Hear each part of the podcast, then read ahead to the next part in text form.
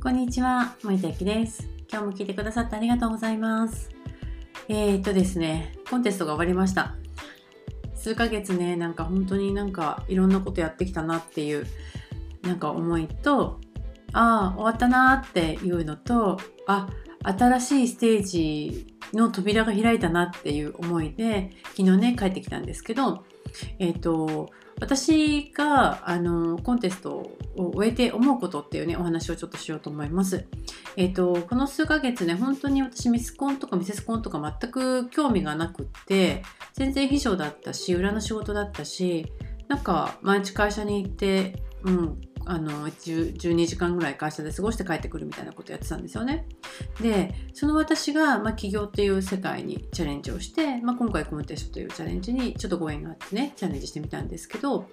行く前ってそのイメージが私の中にあったんですよね。あの例えばすごいいがみ合ってるなんか私綺麗でしょってお兄さんたちが戦ってるとかなんか芸能界にねとかあのモデルさんとかが、まあ、登竜門みたいな感じで行くとか思ってたんですけど行ってみて分かったのはなんか決して B だけを競うわけではなくってなんかちょっとオリンピックに近いかなってちょっと勝手に思っちゃったんですよ。でどういうことかというとあの自分をまず見せる力がつくこれ何よりすごく大きいなと思うんですけどモデルさんってこう洋服を見せる仕事なんですけどねあのコンテストって自分を見せるんですよだからドレスもメイクも髪型もなんか全部自分で決めていいんですよねということは自分をどう見せたいかっていうことを決めてないといけない。でこれはあの自分が人生を作っていく上でも起業していく上でもやっぱりすごく大事なことだなっていうことをね改めて思いました。で、えっと、2番目はこうやっぱり美しさは底上げしてもらえます。あの立ち振る舞いとかねこう歩き方とかスピーチとか、まあえっと、語学力とかもねあの大会によっては入るみたいですけどそういうふうなものをあの漏れなく底上げしてもらえるっていうのはやっぱりすごくいいなって思いますよね。でこれはあのビあの例えばだけど、えっと、スピーチとかあの見せ方っていうのは例えば Zoom のオンラインのねあのコースを自分たちがセッションを提供する時にもやっぱりこう人って3秒でね人の印象を決めちゃうっていうことがあるのであのこの辺もね大事な要素なんだなっていうことがねやっぱり改めて感じましたね。あとあの社会貢献もできるんですよねあの美しさだけではなくって結局ああいうコンテストって私もよく知らなかった私が無知だったたんですけどあの国際貢献とかね社会貢献とか、まあ、できると。ということでいろんなボランティアとかもできるしそういうつながりを作ることができるだからこう起業していってお金お金っていうだけじゃなくって社会貢献をしたいなっていう時自分が何かしたいなっていう時にあのやる道筋が見えてくるっていうのはねやっぱりこう大きいなと思いますよね。でまあなんだかんだ言ってもやっぱりクラウンの威力はすごいです。あのやっぱねこう私もこう全く無名なゼロからスタートして今ここに立った今やっぱりこ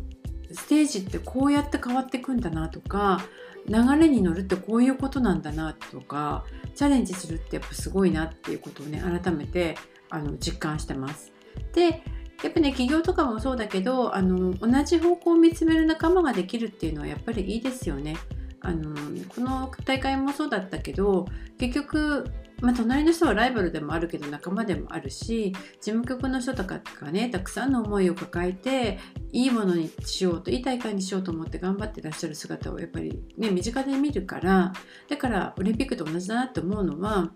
あのあれもね国ごとに競うんだけどだけどやっぱりこういい大会だったねっていう経験をねあのして終わらせたいっていう。そしてまたそのオリンピックで活躍してた人たちも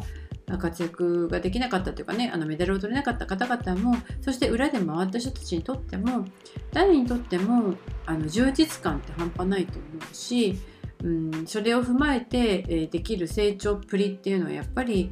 行った人出た人関わった人だけが感じられることなんだなっていうふうに思いました。うん、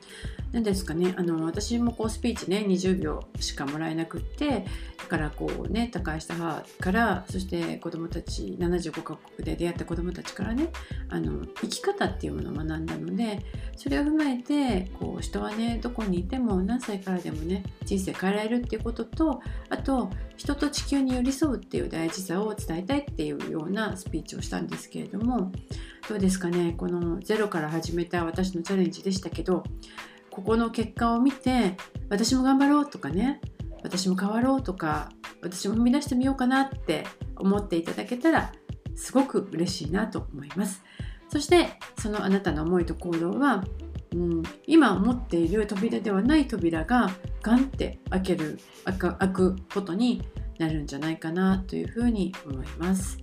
是非ねあの一緒にこの数ヶ月過ごしてくださった私を見て何か感じてもらえたら本当に嬉しいなと思います。そして、えー、この数ヶ月間ね、あの応援してくださった方、一緒に喜んでくださった方、えーと、本当に深く深く感謝します。ありがとうございました。ということで今日の話は以上になります。今日も聞いてくださってありがとうございます。